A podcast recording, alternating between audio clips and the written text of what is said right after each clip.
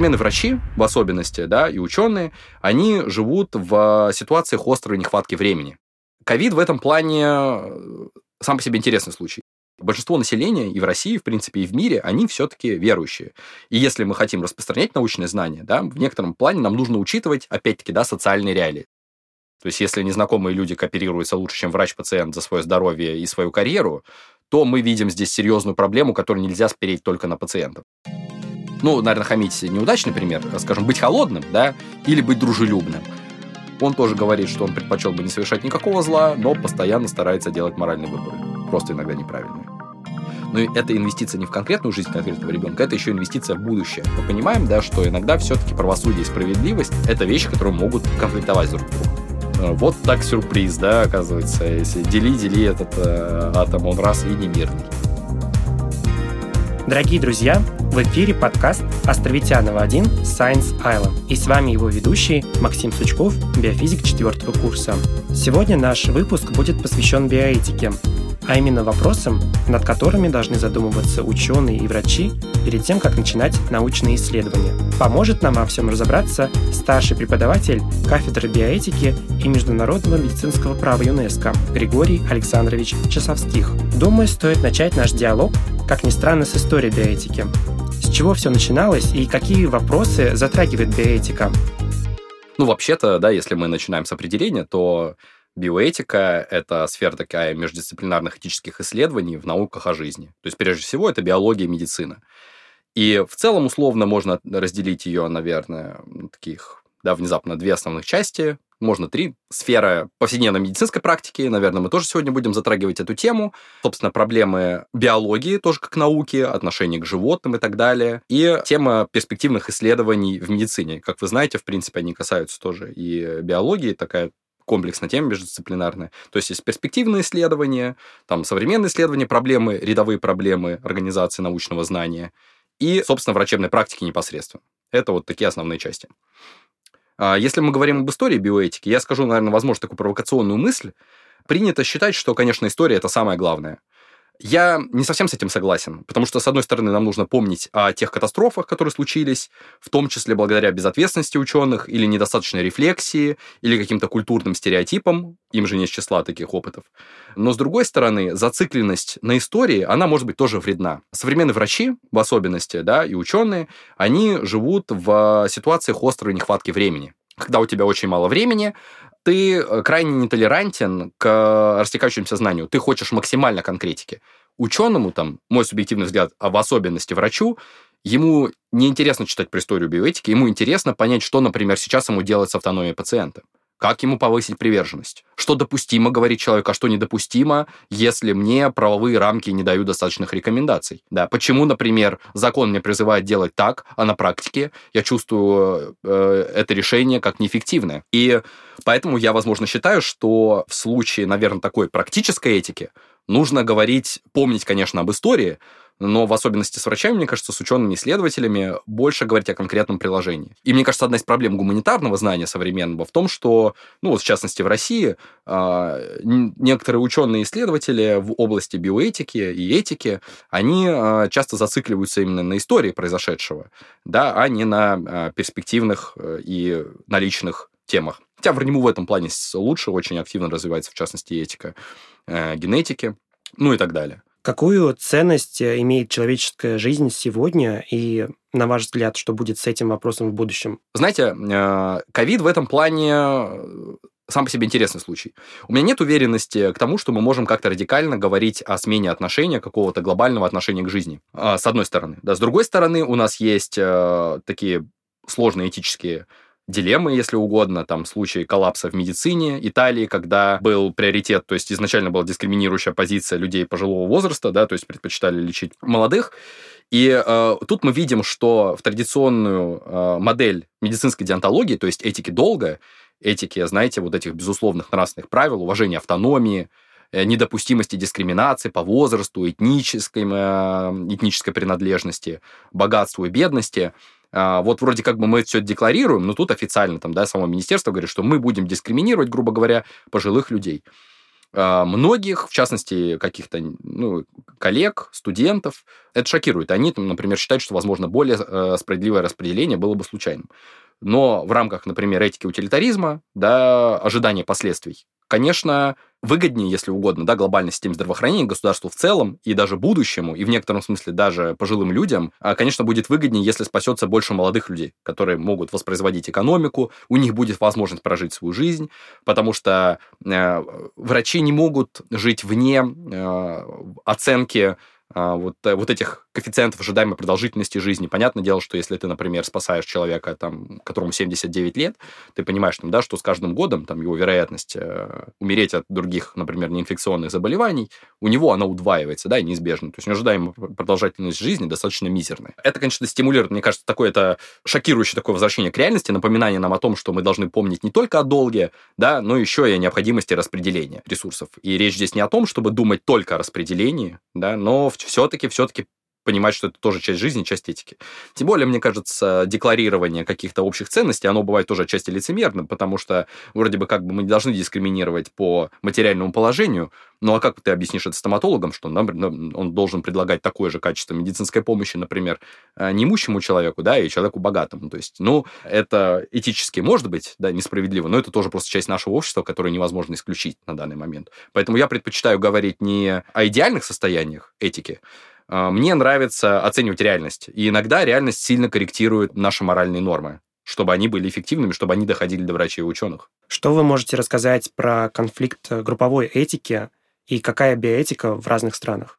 Э, знаете, это интересный вопрос. У нас эм, есть, э, не знаю, различные модели, активно, например, работают биоэтические комиссии, например, в США, и вместе с учеными, да, там есть и гуманитарные эксперты, э, там, да, специалисты по этике. И, что интересно, и мне кажется важно и характерно, это люди религиозные, то есть, да, какие-то религиозные представители, духовные представители, возможно, там, протестантские пасторы, там, католические э, священники, там, да, э, не так важно. В России в этом плане эта тема на мой взгляд, э, развита пока не так активно. Э, я знаком, скажем, с представителями духовенства, вовлеченность у них бывает разная, местами у них все-таки, да, у нас не всегда достает, мне кажется, профильной экспертности э, с одной стороны, с религиозной стороны, а с другой стороны, у ученых не достает понимания, как бы, зачем все это нужно. Большинство населения и в России, в принципе, и в мире, они все-таки верующие.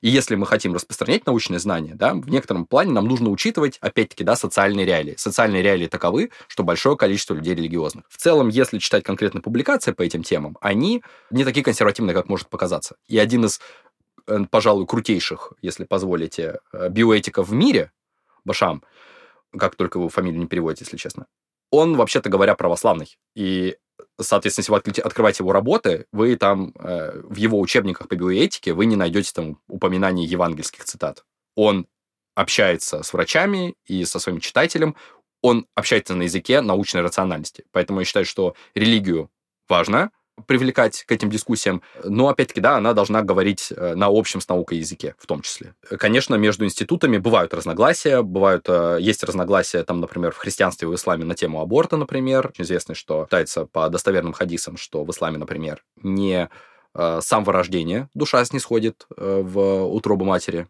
ребенка. Соответственно, аборт не является таким тяжким прегрешением до преимущественно до 4 месяцев, хотя тут уже расходятся трактовки. А, ну вот такие вот конфликты есть, э, и с ними никуда не деться. По другим каким-то исследованиям, если мы говорим, например, на тему трансплантации, понятное дело, что для мусульманина будет крайне нежелательно э, там, да, выращивать органы, как вы знаете, сейчас активно ксенотрансплантация, да, использовать свиней, например.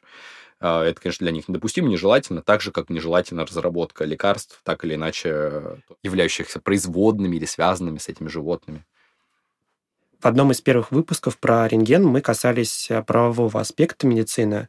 А как проявляется биоэтика в медицине и какие проблемы врачебной этики? Угу. Сложный, объемный вопрос. Смотрите, друзья, в целом, да, тут это проблема такой практической этики, проблема отношений врач-пациент. Тут целый пласт, огромнейший средств проблем, э, да, как э, приверженности, коммуникации, врачебного долга пациента, автономии пациента, да, вовлечение его в принятие решения, конфликты патернализма и партнерского отношения в медицине, то есть э, что делать, если врач знает больше, но в конечном итоге тело принадлежит пациенту, тут целая масса дилемм. Как понимаете, после Нюрнбергского кодекса Такие вещи, как, например, э, да, автономия пациента, они закреплены еще юридически. То есть у нас статья 20 Федерального закона 323 о здравоохранении говорит нам о том, что пациент обязательно должен оформлять и информировать добровольное согласие на медицинское вмешательство. Ровно так же, как он может от него отказываться. Да? И это как раз попытка юридического закрепления принципа автономии, о котором мы говорим. Скажем так, да, тут у нас есть, соответственно, правовая норма. Однако, тут, как говорится, уже заезженная фраза, не так все однозначно, потому что э, есть у нас проблемы отказа от медицинского вмешательства. В случае с автономией, если мы говорим, например, о педиатрах, они становятся часто в ситуацию такой дилеммы, когда там лучше бы поговорить с подростком, возможно, даже подросток бы больше бы доверил врачу о своих переживаниях, чем он может высказать в присутствии родителя, но вообще-то юридически у врача даже нет необходимости такой общаться с подростком. Может пообщаться просто с родителем и просто там дать 14-летнему ребенку вообще там не говорить практически ничего. Как мы понимаем, там, да, уже дети и в 9 лет, и в 7 лет – ну, 7 лет, может быть, вряд ли, но 9, тем более 10, 11, 12, 14, они уже обладают достаточно серьезной сознательностью, чтобы принимать какие-то решения, которых могут, могут касаться. Там, да, простые, конечно, я говорю со всеми оговорками, да, бывают разные ситуации, но э, базовая психология нам подсказывает, э, что они не любят, когда их не вовлекают в принятие решения, которые касаются непосредственно их. И это, конечно, тоже реагирует, опять-таки, да, неприверженностью.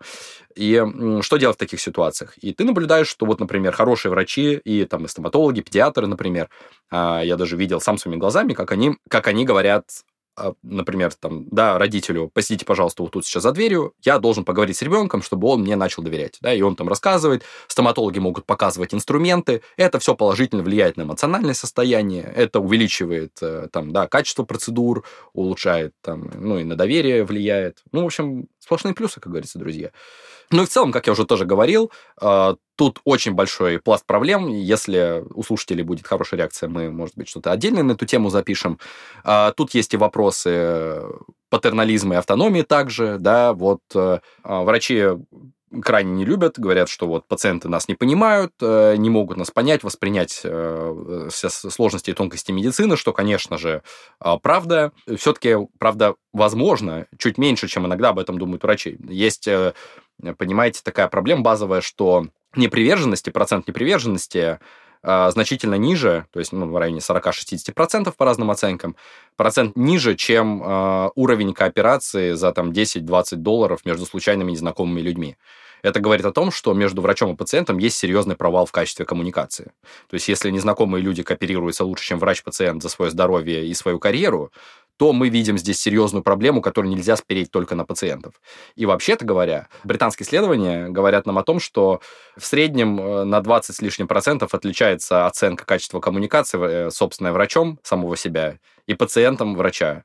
То есть врач говорит, да я отлично ему объяснил, он все понял. Пациент такой, ну я не все понял, конечно, вот что-то мне не очень на самом деле понравилось, он был не очень вежливым. С одной стороны, да, это укол в сторону врачей.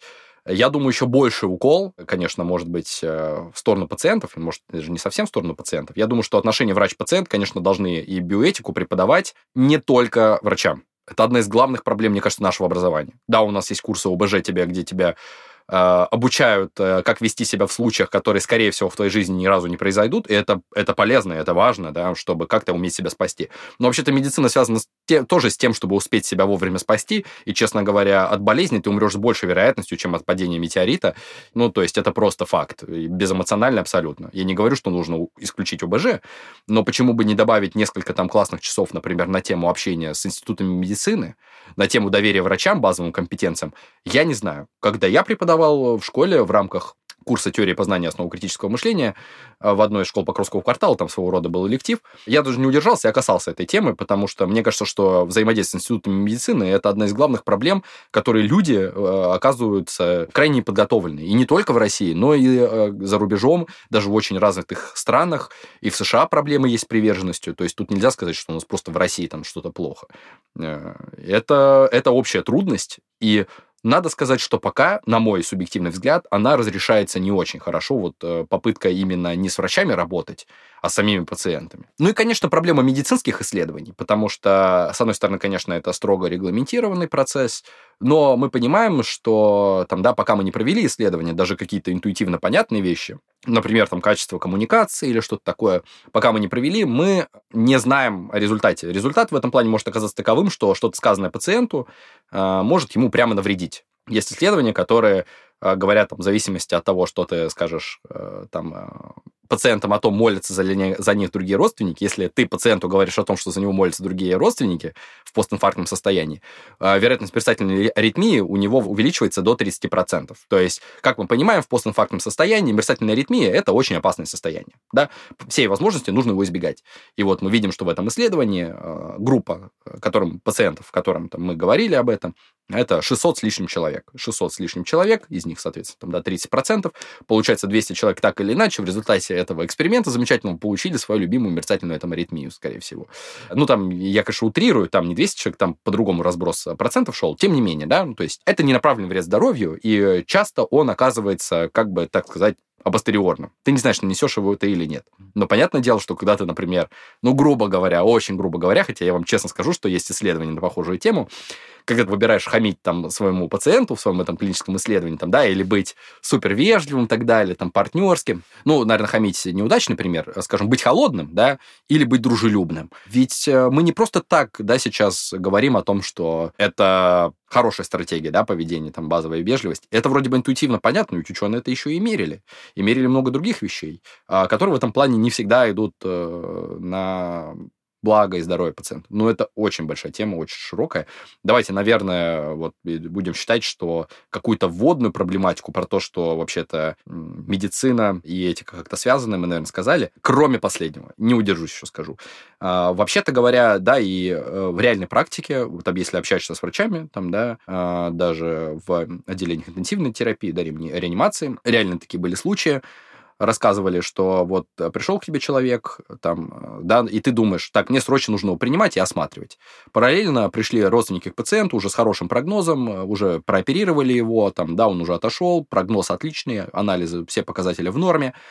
И вот врач рассказывает, ну, он как бы, он чувствует, что ему нужно потратить какое-то время, там, да, минуту-полторы буквально, чтобы провести краткий инструктаж, каких тем лучше не касаться, вот, как вообще там, да, посетить э, нормального человека, чтобы с ним было в порядке все. Ну, он смотрит, ну, ну ладно, справится, вроде пациент в порядке, выдержит, но, думаю, ничего таким трогать не будут. И, соответственно, врач идет там, да, срочно принимать э, пациента в тяжелом состоянии. И это правильный, да, этический выбор. Но он рассказывает потом, что э, оказалось, что там случился конфликт между родственниками, да, на тему, на тему там завещания и тому подобного. Пациент э, зачах и скончался. И он говорит, что я понимаю, что в этом нет моей вины, да, то есть человек, понятное дело, что врач поступил по протоколу, большинство врачей поступит на его месте точно так же. Он говорит, ну, думает, что от одной минуты с тем человеком ничего бы не случилось, а я бы просто бы подумав, вот о вот этой коммуникации, о родителях, очень краткий инструктаж, каких тем не касаться, потерпеть лучше, там, и так далее. А, я бы, например, бы мог бы спасти человека, да, то есть у него нет ощущения там чувства вины, потому что он ни в чем не виноват, но он думает о том, что в данной ситуации распределение вот этого ресурса, а, частью которого является коммуникация soft skills, да, это бы в этом плане, да, сделало его еще там, как врача бы еще эффективнее. И это круто, то есть ты нет, история, конечно, трагичная, но само по себе, то есть круто, как вот буквально в повседневность э, вторгается вот э, этические решения на постоянке. Опираясь на ваш ответ, хотелось бы противопоставить медицине остальной научный мир? Существует ли этика научных исследований или самого ученого? Конечно, конечно, этика научных исследований существует, а, является, в общем, мне кажется, самое интересное, что написано, написано все-таки не философами, не этиками. Мне кажется, самое интересное на тему этики научных исследований писали социологи науки. А, так, например, Роберт Мертон известен своими четырьмя основными принципами а, этики научных исследований, а он обозначил их так. То есть это в первую очередь коллективизм, то есть результат научных исследований должны быть открыты для научного сообщества. Универсализм, оценка на любой, соответственно, научной идеи, она должна не зависеть от того, кто и как ее высказывает, да, она должна стремиться к объективности без эмоциональности. Бескорыстность, понятное дело, тут мы говорим о конфликте интересов и похожих проблемах, в первую очередь целью да, научного исследования не должно быть получение выгоды прямой. И, соответственно, скептицизм, то есть э, исследователи должны одинаково относиться, скажем так, да, критично и к собственным идеям, и к э, идеям своих коллег. А, что по факту у нас? По факту, честно скажу, плохо работает все из этого. Если мы говорим о коллективизме, здесь медицина ярчайший пример, то, конечно, несмотря на всю горизонтальность, больш, большая часть научных исследований остается собственностью дорогих медицинских и вообще не только медицинских журналов. То есть, э, если вы когда-нибудь пробовали вообще-то посмотреть, какой-нибудь, получить доступ к какому-нибудь журналу медицинскому, высокоцитируемому, да, это сотни и тысячи долларов. Для университетов, для грантов огромные деньги. Как вы думаете, сколько медицинские журналы топовые платят э, ученым, которые в них публикуются? Нисколько. Все, что получает в качестве премии ученый, он получает от университетов, чаще всего, там, может быть, государство, гранты, если это какие-то исследовательские. Журнал не получает ничего. Журнал тебе благоволит своей репутацией, да, если ты опубликовался в Лансте, университет родной твой, альма-матер, будет бить копытцем, и золотые монетки в тебя посыпятся. Но журнал получит э, там, да, на этой статье какую-нибудь, да, как тоже тот же самый Lancet, он абы какие исследования не публикует, так или иначе, эта статья будет инвестицией в прибыль, которая будет исчисляться чуть ли не миллионами долларов. Вообще-то я не уверен, что даже чуть ли. Это огромные, колоссальные деньги, просто ни на чем, просто на репутации, которая у журнала есть. С одной стороны, конечно, это честно, но есть один нюанс. Мне кажется, медицина это очень круто деконструирует. Потому что, конечно, когда у вас есть какое-то открытие, которое может помочь оказывать людям более качественную медицинскую помощь, я думаю, что вы согласитесь, что здесь э, это серьезный аргумент в пользу того, чтобы делать это знание общедоступным. Вы лично как считаете, что тут больше работает этика авторских прав, и, соответственно, тогда они поступают правильно, или нужно думать о каком-то общем благе в медицине? Я выступаю за знания для мира, то есть э, отступление от э, авторских прав. И знаете, я скорее, скорее с, вами, с вами согласен. Я, понятное дело, не особенно не критикую тех, кто не согласен, но вот с медициной все-таки щекотливая ситуация.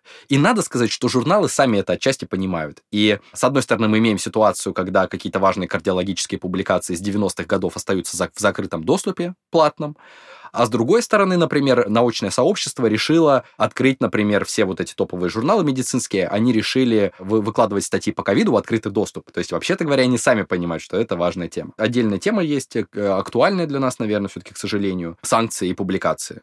То есть буквально из-за государственных санкций университеты, врачи и люди могут испытывать проблемы с доступом к научным исследованиям. В частности, в медицине э, ну, простите, я вообще к этому отношусь негативно. Я не считаю, что э, хоть какой-то смысл в этих санкциях есть политический, какой бы то ни было еще.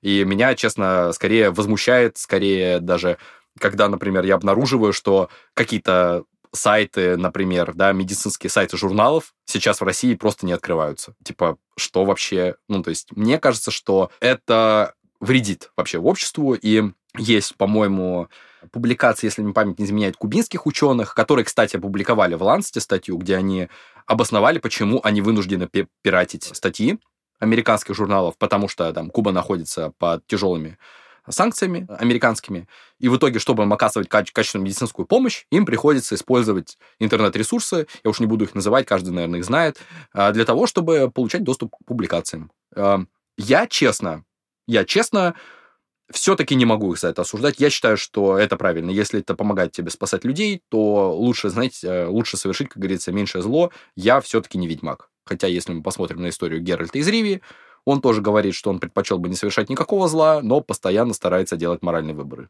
Просто иногда неправильные. Эм, мы, конечно, так длинно и абстрактно развернулись про коллективизм, надо, наверное, затронуть дальше. Про универсализм. Мое любимое. Значит, я напомню, что это тема, где твою гипотезу, да, научную гипотезу, твое научное исследование будут оценивать не через призму твоего социального статуса, а через качество публикации. И, к сожалению, это, конечно, простить, полная туфта, потому что будут в первую очередь смотреть на то, кто ты и откуда. Если ты авторитетный ученый, и ты написал плохую статью, его все, его все равно опубликуют и будут хлопать к тебе в ладошки, напишут благодарственное письмо.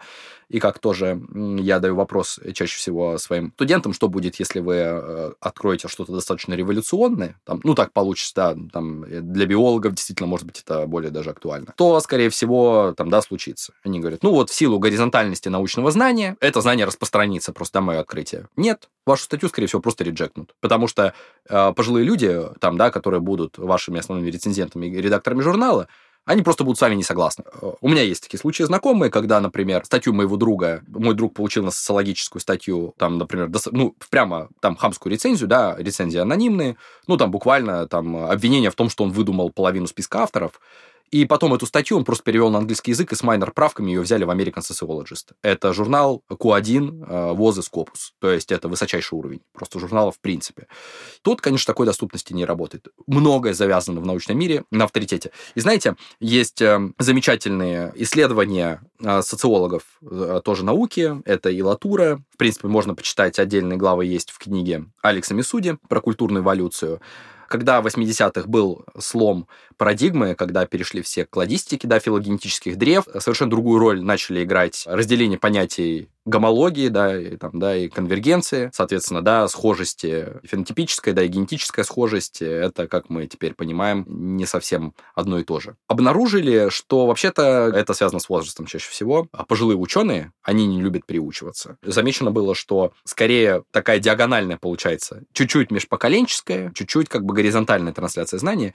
То есть при этом пожилые люди, они с меньшей вероятностью приучиваются, с меньшим вниманием, с большим скептицизмом относятся к какому-то, каким-то новым, особенно революционным определенным идеям, да, это часть их комфортного поведения. С другой стороны, э, научные группы между друг другом, они говорили о том, что они более склонны, так сказать, принимать другую позицию. Ну, конечно же, э, в данной ситуации здесь так говорили сторонники, то есть молодые лаборанты, которые работали в лабораториях старых классификаций. И схожую тему как раз, да, объясняет нам, например, Франц Деваль, который совершил, наверное, можно сказать, революцию в этологии. Возможно, вы слышали то, что еще известный автор, на русский его активно переводят, он живо пишет достаточно, где он тоже говорил о сложном социальном поведении у животных. Один из тоже он развивал, эмпирически доказывал сложное моральное даже поведение у приматов, доказывал существование чувства справедливости в достаточно наглядных экспериментах. Тоже его ученый был такой классический бифиорист, где он, который вообще там не верил в какую-то их даже базовую сознательность. Деваль рассказывает, как ему, как ему просто подмигивал аспирант и говорил, ну я же вижу, что ты тоже видишь, что они живые на самом деле.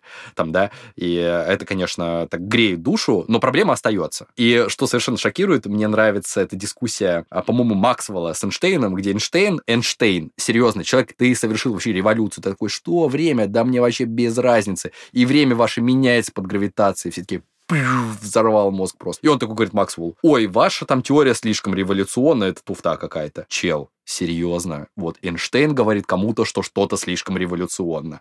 И это было, ну, там, буквально спустя, там, э, меньше двух десятков лет между тем, как он сам совершил революцию науки, и тем, как он захейтил просто молодого талантливого физика. Да, и Максвелл в этом плане тоже говорил, он очень любил эту фразу, что просто вместе с закатом там каких-то пожилых ученых только способно там укрепляться новое знание. Я, конечно, на месте Максвелла не был бы так категоричен. Множество авторитетных э, взрослых таких, да, возрастных специалистов, они сохраняют подвижность подвижность ума, и как бы я сам с большим количеством таких знаком. Э, но тема как бы универсальности открытий, она сто процентов остается, и, конечно, научные регалии решают все. То есть очень многое зависит от того, кто как бы там да, подает куда статью. И вроде бы, конечно, все это там э, прозрачно должно быть рецензировано, непредвзятое. Но в России не так много журналов, как хотелось бы, соблюдать эту прозрачность. Тем более, честно скажу, сталкиваешься многократно, что, конечно, рецензенты признают, что ты читаешь материал, читаешь статью, ты понимаешь, кто ее написал. Да, то есть если это просто какой-то известный человек. Хотя я знаю при этом там даже гуманитарные журналы очень крутые, которые реджектят очень именитых профессоров, потому что я там, собственно, видел, как эти же самые именитые профессора потом там, например, во время моего обучения жаловались, что их реджектнули. Тут же следом идет бескорыстность. Знаете, да. Конечно, мы все за идею, за получение объективного знания, но в тех же самых 70-х годах и Латур, и его коллеги, и его даже оппоненты получили такую безусловную истину. Ни одна из научных групп то есть ученые в абсолютном редком в этом плане количестве случаев в качественных интервью, ну, то есть где-то вот так же, как вы меня сейчас интервьюируете, да, открытыми вопросами, реже всего называют получение объективного знания как свою приоритетную задачу. Драть кому-то пятую точку всплывает там, да, или конкурентам уделать. Это всплывает в первом месте, второе место, соответственно, да, по частоте, это распилить грант. И на секундочку, да, это не в России было, да, это, по-моему, США все-таки тоже. У ученых там получение объективного знания это на третьем, на четвертом месте в качестве их мотивации вообще-то возникает. Даже любопытство эту тему обгоняет. Я не вижу в этом большой проблемы, да, ну, просто такова жизнь, э, нам там и кушать хочется, ученым хочется кушать. Я не особенно за это обвиняю. Если ты делаешь качественные исследования, если подходишь к ним ответственно, если ты не нарушаешь принципы этики отношения там, к животным, к людям, и ты не умышленно, скажем так, заблуждаешься, да, то есть, э, понятное дело, не лжешь, не приукрашиваешь в своих исследованиях. Мне кажется, что абсолютно честно требовать какую-то награду. Конечно, на голом альтруизме быстрее ученый получит выгорание, так же, как и врач, да, поэтому я считаю, что зарплаты должны быть тоже достойны для специалистов. Ну, конечно, мы там работаем не за деньги, но нужно не думать о том, что мне там нечего будет есть сегодня вечером. Как говорится, знаете, известная шутка про врачебную этику и бескорыстность.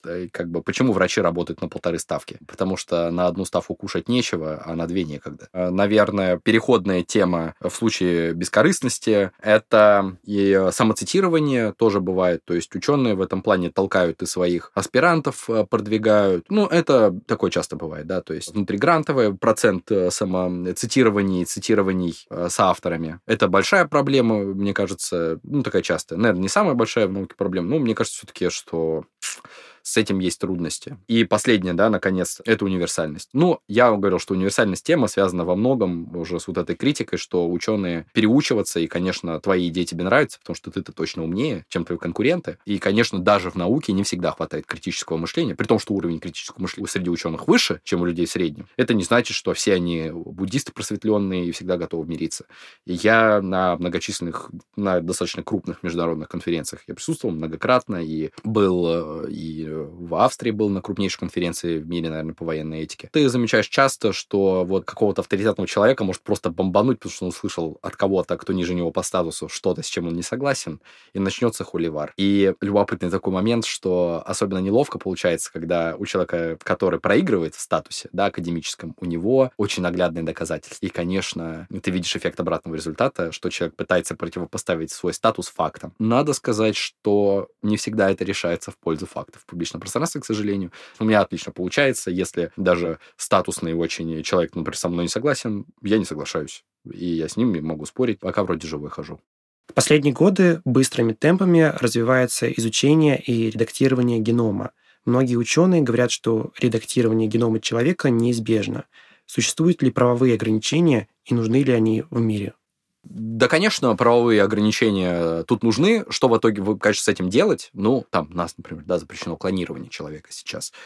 Тут у нас э, и с редактированием, там, да, эмбриональным редактированием тоже понятные э, в этом плане всплывают трудности. Тут э, этические, знаете, вот эти правовые запреты все, они, конечно, являются а, результатом этических дискуссий. А если мы говорим о китайских близнецах, такой случай, когда ученый, уже проведя эксперимент, и он как бы ожидая триумфа, да, получил резкое осуждение, и после этого, например, вместе с осуждением научного сообщества за недостаточную этическую экспертизу он получил еще 4 года санатория для уйгур. Там, да, срок от Компартии Китая еще для кучи. И мне кажется, что, конечно, Компартия заявила, что ничего об этом не знала. Мы, конечно, все в это охотно верим, но, возможно, конечно, злые языки могут говорить про то, что, возможно, просто люди, которые финансировали те исследования, они ожидали какого-то триумфа, когда они увидели, что вместо триумфа реакцию обратно, они просто поспешили откреститься от этого исследователя, да, но это как гипотезы. В этом плане э, ситуация оказывается щекотливой. Если это не регламентировать, последствия могут быть, конечно, непредсказуемыми, достаточно тяжелыми, и э, их, конечно, люди опасаются. А с другой стороны, я думаю, что это неизбежность. Редактировать, так как пытается это искусственно тормозить смысла не имеет. Да, у нас есть орфанных заболеваний, у нас процент небольшой. В принципе, большая часть он, в принципе, может, да, решаться и генетическим скринингом даже, затем процедура ЭКО, например. Все-таки, э, да, за этим будущее. Где здесь разделить э, границы допустимого и недопустимого сложно достаточно, да, то есть непредсказуемое влияние, у нас есть там, ну, грубо говоря, целые каскады генов, да, и э, их, да, и транскрипция их может тоже, на транскрипцию могут влиять разные факторы. Мы об этом знаем, я не генетик, да, прежде всего, я не генетик, а, ну, генетики, в частности, да, у нас в университете вот чего-чего, а авторитетных генетиков у нас хватает, да, мы знаем их всех, да, Денис Владимирович э, Ребриков и наш ректор тоже, Сергей Анатольевич Лукьянов, Yes. Говорят, что, в принципе, да, тоже бывают у нас трудности. Конечно, наши знания далеко от полного. И чем дальше мы изучаем, тем сложнее все становится. А, собственно, поэтому, как это тоже одна из этических проблем, например, э, генетического консультирования, да, что, что дадут эти корреляции? Вот вы узнаете о каких-то корреляциях с какими-то там, да, заболеваниями, склонностями, что дадут вам эти склонности? То есть, как это повлияет? В этом плане, да, биологический детерминизм, чем мы больше узнали, там, да, о генах, чем мы больше узнаем о мозге, тем э, все-таки сейчас больше позиций теряет такой биологический детерминизм. Даже в нейронауках сейчас феноменологические концепции, они очень э, далеко ушли. И в этом плане при этом важна правовая регуляция, да, правовая регуляция должна быть результатом взвешенных этических дискуссий, да, в которых привлекаются как бы не только ученые, я думаю, непосредственно, не только генетики имею в виду, да. А, возможно, здесь даже важна какая-то просветительская работа общественная, я тоже думаю. При этом важно помнить, что, конечно, соблазнительное решение просто взять и все запретить. И, честно говоря, многие государства сейчас,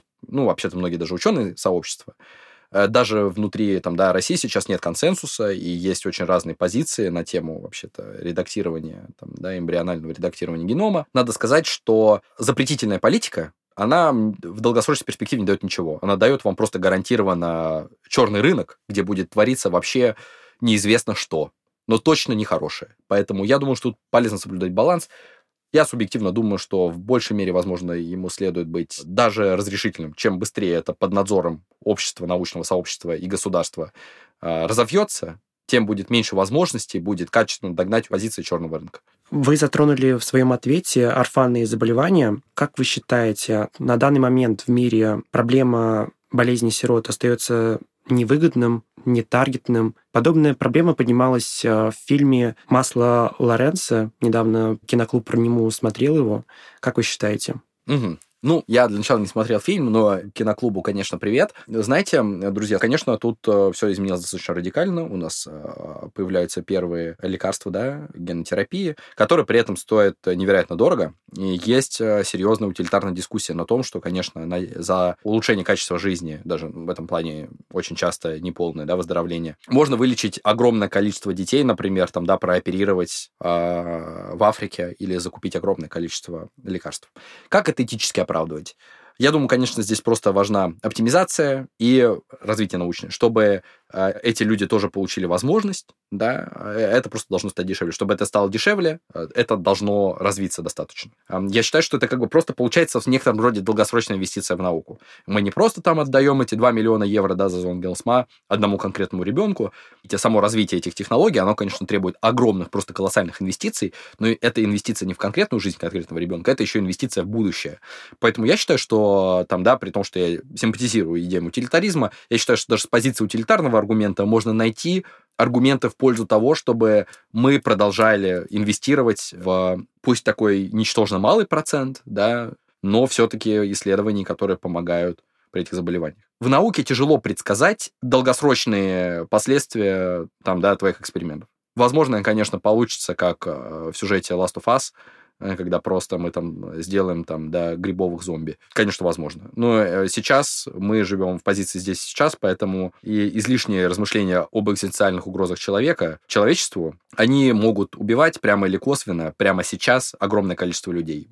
И нужно понимать, чем дольше в этом плане мы не позволяем, сомневаемся там в сферах каких-то лекарств, заболеваний, от которых гибнет э, все-таки, да, в популяционном, в масштабах человеческой популяции конкретное количество детей, и тем более там, да, даже не гибнет, а тем более страдает. В некотором смысле, да, это их качество жизни, это цена нашего промедления. Мне кажется, что очень часто в аргументах, которые касаются рисков и опасений, этот момент упускается. Потому что, как ни крути, я, конечно, не генетик, но вот что-то, чем ты дальше в этом разбираешься, тем меньше у меня предположений, э, точнее, касательно того, как генная инженерия может убить человеческую популяцию.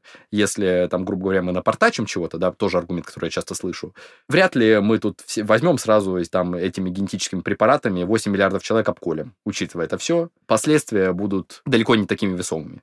Если ученых интересуют реально экзистенциальные проблемы человечеству, займитесь проблемой искусственного интеллекта например, да, или экологии. Но мне кажется, что в этике очень часто нас волнуют темы, которые касаются все-таки нашей, нашей телесности. Наша недостаточная компетентность в критическом мышлении, нежелание оставлять за скобками наши эмоциональные переживания, соматические, а, которые связаны в том числе с а, да, да, нашими островковыми зонами в нашем мозге, которые в том числе отвечают, отвечают и за социальную реакцию отвращения, не только за отвращение к еде, да, в числе прочего. Мы наблюдаем активацию такую, да, то есть нам неприятно, нам противно того, что что-то вот в генах, это как в наше тело вторгается. Мне кажется, что это один из источников консервативной аргументации. Тут очень часто высказывания являются не рациональными, а они являются рационализацией собственных эмоций. Потому что в глобальном популяционном масштабе, да, мы можем напортачить, но чтобы уничтожить этим человеческую популяцию, это, мне кажется, сделать достаточно проблематично. Наука очень дорогое и трудоемкое занятие. Возможно ли сейчас ученые-одиночки или особенно возрастает значение научных школ? Да, конечно, научных школ. Э, я думаю, что сейчас действительно быть э, одиночкой стало практически невозможно, особенно, мне кажется, в естественных науках, в крупных исследованиях, лабораториях. Э, ты можешь быть основанием, кластером там, да, новой научной группы, возможно, новой исследовательской традиции. Ты можешь там, единолично быть инициатором того, чтобы закрыть какой-то пробел, например, да, в какой-то сфере знания в, твоем, в твоей стране. Например, там, да, понятное дело, что в случае социологии, которая у нас там, да, в Советском Союзе э, существовала в достаточно специфической форме, там, да, была называемая научным коммунизмом. Вся там э, социологические исследования сейчас, да, в России, они э, там стараются семимильными шагами, там, да, догонять западную науку, при этом параллельно там им вставляют еще различного сорта палки в колеса. Там есть серьезный импакт. Ты действительно можешь там одной научной лабораторией целые сферы знаний, которые там в стране там десятилетиями или даже столетиями, или вообще никогда никто не изучал, да, этим вопросом не задавался. Это, конечно, говорит о важности личности. Я вам тоже говорил, что концепция авторитета, она весит очень много. И, конечно, когда ты крутой ученый, тебе легче направлять, в том числе свой авторитет, и статус на то, чтобы закрывать какие-то проблемы и лакуны, например, в научных сферах. Э, ну, особенно, да, в России есть в этом плане своя специфика, что все равно все замешано не просто на каких-то процедурах, но и на горизонтальных связях. Э, ну, это просто факт. Ни хороший, ни плохой. Могут ли научные исследования, как бы это странно ни звучало, быть ненаучными? Да, конечно, э, много конкретных э, случаев. Знаете, можно в силу тут проблема по Мертону бескорыстности продвигать и какие-то не очень клинически эффективные препараты манипуляции со статистикой. Это схемы достаточно известные. Э, можно заниматься каким-то шарлатанским дизайном. Я говорил, что ученые при всей критичности мышления, да, это не такой класс элитариев, они могут быть носителями своих стереотипов, пытаться продвинуть в своих исследованиях их оправдание своих социальных стереотипов. И, конечно, здесь мы можем еще говорить о недобросовестном заблуждении. То есть, когда ученый, например, под свои ожидания может корректировать статистику, делать там, например, не очень честно, вот тут мы немножко попишем, я вот ожидаю, что у меня должен быть такой результат, но, может быть, я где-то ошибся. И вместо перепроверки мы пытаемся просто подогнать статистику под выводы. Но медицина в целом, да, например, если мы говорим о медицине, э, наука вероятность. Объект у нее, да, человек, человеческое здоровье, это такой сложно формируемый концепт, там различных факторов, выборки, Э, ты можешь действительно получать разные результаты. Там бывают случаи, когда, например, там особенная мутация генов, например, э, убила, к сожалению, половину испытуемых одного из первых препаратов от шизофрении в Финляндии. Там, да? И мы понимаем здесь, что это открывает потенциальную возможность да, немножко корректировать результаты, где ты как бы выдаешь их такой, ну вот, а у меня в моей группе исследований вот так получилось, да, а другой человек перепроверяет, у него вышло вот так. А еще ты можешь понадеяться на то, что это никто не будет перепроверять.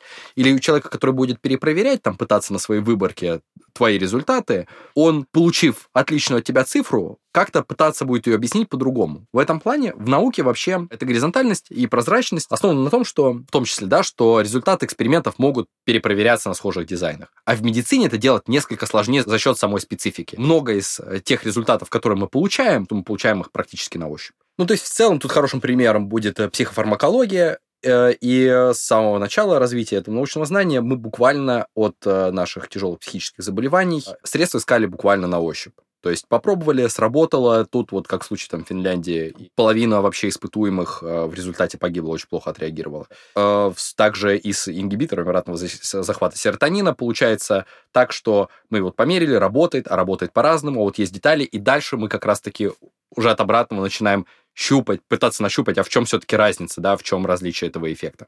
Мы затронули проблемы из э, разряда ожидания и реальность. Хотелось бы еще подчеркнуть э, конфликты этики и права. Что вы можете рассказать? Частично мы, конечно, да, уже затрагивали эту тему, что право если мы говорим об общих проблемах. Право является такой производной от этики, да, этика морального поведения у нас появилась значительно раньше, этика в этом плане, там, может быть, как наука, она оформилась позже, но представления нашего добре и зле появились раньше институциональной регуляции, да, допустимого и недопустимого. Право, понимаете, здесь в чем трудность, оно обеспечивает согласованность между нашими отличиями, да, в моральных представлениях. Понятное дело, что в чем-то наши общие моральные представления могут сходиться, например, с тем, что просто так там убивать людей. А там, да, или давать там бабушкам пинка недопустимо. Морально практически в любой из культур, в, которой, в какой бы вы ни оказались. Вместе с этим есть культурные различия. И там, где вступает в роль индивидуальная заинтересованность, есть опасность вот, вот этой манипуляции индивидуальными представлениями. И тут нам приходит на помощь право, которое реально выполняет роль третейского судьи, да, и говорит нам, вот у нас есть закон, мы об этом, у нас есть договор, скажем так, да, на основании этого мы будем выносить решение. При этом, да, основой права является, конечно, концепт справедливости. То есть концепт правосудия — это обеспечение судом торжества справедливости. Но мы с вами прекрасно понимаем, да, что иногда все-таки правосудие и справедливость — это вещи, которые могут конфликтовать друг с другом. А правовые нормы, они слишком непластичны, да, и а ты либо, если ты строго регламентируешь, что-то прям супер строго регламентируешь, они вообще становятся плохо применимы на там сложной, например, медицинской практике. Вместе с этим, если они очень абстрактны, они тоже плохо применимы, потому что они не ясны. И тут хороший пример является, наверное, хорошим примером, да, информированное добровольное согласие, э, где, несмотря на там требования, да, официальное законодательное, пусть исчерпывающая формулировка, но ее там сложно интерпретировать. То есть у тебя ты должен получить там письменное подтверждение того, что пациент был полностью проинформирован в доступной форме о там, методах, целях воздействия медицинского, включая все возможные альтернативы, потенциальные риски, угрозы. И, как вы понимаете, да, э, все еще вставляем в поликлинический прием на 12 минут, и удачи тебе. И отдельная тема даже просто элементарно, не нужно нам говорить о всей этой полноте, сам факт доступности информации, полноты информации а друг друга исключают. И отдельно здесь тема, конечно, что вообще-то сам вот этот документ э, информированного добровольного согласия в своем статусе он не подразумевает какого-то сопровождения. Большая часть ну, студентов, вообще всех моих знакомых, которых я опрашиваю, редко, вообще мало кто из них хоть раз зачитывал до конца. Очень часто никакими комментариями этот документ не сопровождается вообще. Написан он бывает очень часто некорректно, не под профиль медицинского вмешательства. С этим тоже могут быть издержки ошибки. То есть, вообще-то говоря, такой противоречивая тема получается, что э, с одной стороны ты должен все объяснить пациенту, с другой стороны тебе требуется бумажка. Если ты все объяснил пациенту, а он не подписал бумажку, ты нарушил закон. И вообще-то говоря, если ты подписал бумажку, но ничего не объяснил пациенту, то и в итоге случилось что-то страшное, о чем ты его не предупредил, а он еще при этом еще такой нехороший выжил, чтобы написать на тебя, так сказать, заяву, то у тебя тоже проблемы. И эта бумажка, и суд тебе посоветует, так сказать, места отхожие вообще сходить. И получается, врач действительно оказывается такой уязвимой уязвимой позиции, где ему реально нужно думать, то есть как в ограниченный промежуток времени доступно довести огромный объем сложной информации до пациента с приоритизацией, там, да, чтобы он чуть послушал, чтобы он не испугался, не убежал от тебя с криками. Это сложно. И напоследок еще вот такой вопрос. Некоторые научные исследования изменили наш мир к лучшему, но зачастую эти открытия также используются против человечества. Может ли это как-то регулироваться и должно ли это регулироваться? Нет, конечно, я считаю, что не должно. Вот, я думаю, что нам не достает стереотипных безумных ученых в сериалах, которые могут творить зло и хихикать так очень смешно, забавно. Ну, то есть я, конечно, шучу. Регуляция, да, мы должны быть за все хорошее против всего плохого. Я, правда, знаете, что думаю, что э, речь не вечная битва, знаете, бобра со слом, э, хороших и плохих медицинских исследований. Я думаю, что если мы нарисуем гауссовское распределение, просто большинство исследований в науке просто никому не нужны. И это нормально. Большей части статей, э, абсолютного большинства статей в Google Scholar ноль цитирований, или, может, одно-два э, твоих аспирантов потом процитируют тебя. Просто здесь не битва бобра со слом, как я тоже говорил, это, скорее, там, да, отношение большинства ненужного и немножко нужного. Что-то из этого вроде бы, казалось бы, нужного может уже потенциально очень сильно навредить. Да, там у нас вроде бы собирается выходить фильм там с Ноланом про Оппенгеймера, да, и проект Манхэттен. Вот так сюрприз, да, оказывается если дели, дели этот э, атом, он раз и не мирный. И такое, как говорится, бывает. Э, я думаю, что вот это как раз тот аспект, где важно думать об истории биоэтики, потому что даже благие намерения могут не просто вымостить дорогу в ад, но еще и спроводить туда какое-то количество людей. Знаем Нюрнбергский процесс, э, но не все при этом вспоминают, что, например, в США до 70-х годов был контролируемый эксперимент, по-моему, 30, э, чуть ли не 30 лет он длился, когда просто деревню чернокожих заражали сифилисом, ну, как заражали, им не допускали э, до лечения их, и просто смотрели, да, гипотеза ученых была очень понятная, да. Мы ожидаем, что э, там, чернокожее население американское по-другому болеет сифилисом, там, чем белые. Гипотеза не оправдалась, но мы решили не торопиться с выводами, так дождались, пока из 400 человек останется в живых 70, включая их детей, большое количество умрет. И вообще-то говоря, очень много ужасного. Действительно, мы там помним про преступления нацистов, но я скажу, что в 20 веке даже американские американские психологи, будь здоров, наворотили. Об этом полезно читать, чтобы понимать, что для этих ученых, как же там для нас сейчас, у них не было стремления со злобным смехом, знаете, в таких черных кожаных перчатках, белом халате, э, со злобным смехом таким э, громким под звуки раскатов грома творить зло. Они просто не думали об этом. Так же, как, вы знаете, там, да, до 80-х, даже 90-х людей получилось, что никто не подумал о том, что в клинических испытаниях участвуют только мужчины, да, и это дорого обошлось женщинам э, в какой-то момент. И различие побочных эффектов, по понятному, на самом деле, да, нашим, нашим биологическим различиям, оно может буквально вредить женщинам, да, или там препараты в лучшем случае быть недостаточно эффективными. Просто нужно понимать, да, что мы являемся носителями культурных образов, которые у нас есть, и полезно иногда вот сделать такой шаг назад, посмотреть с дистанции вообще-то, а что я сейчас такое делаю, что вообще-то доказываю, а я наукой занимаюсь, да, или я пытаюсь там подмешать еще каких-то туда стереотипов или каких-то ожиданий. И такие сложности бывают, иногда даже нерефлексируемые. Я считаю, что в этом плане нам очень хорошо помогает социология медицины. Так, например, благодаря ей мы можем узнать, что э, действительно врачи, то есть мы знаем, что у мужчин, например, ниже приверженность в целом, чем у женщин. А в чем причина? Но и надо сказать, что врачи в целом сами говорят, что а мы меньше времени тратим на то, чтобы объяснять мужчинам, что им нужно делать с их здоровьем. А когда ты просишь объяснить врачей, они, в общем-то, не очень-то и могут. Связано ли то, что врачи в среднем тратят меньше времени на объяснение мужчинам проблемам э, с их здоровьем? Влияет ли это на их приверженность? Ну да, наверное, влияет. А может, в обратную сторону влияет. Они видят, что они их не слушают, и они им ничего не говорят. А может, они думают, что их не будут слушать, и они ничего не говорят. Тут, конечно, и э, этнические тоже исследования есть. Я вам до сих пор скажу, что если там читать, например,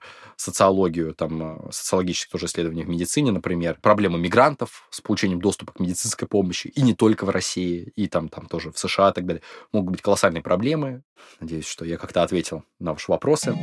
Мне кажется, вопросы по данной теме не смогут закончиться, но этот выпуск подходит к концу.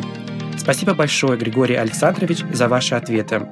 Спасибо большое, Максим. Надеюсь, увидимся.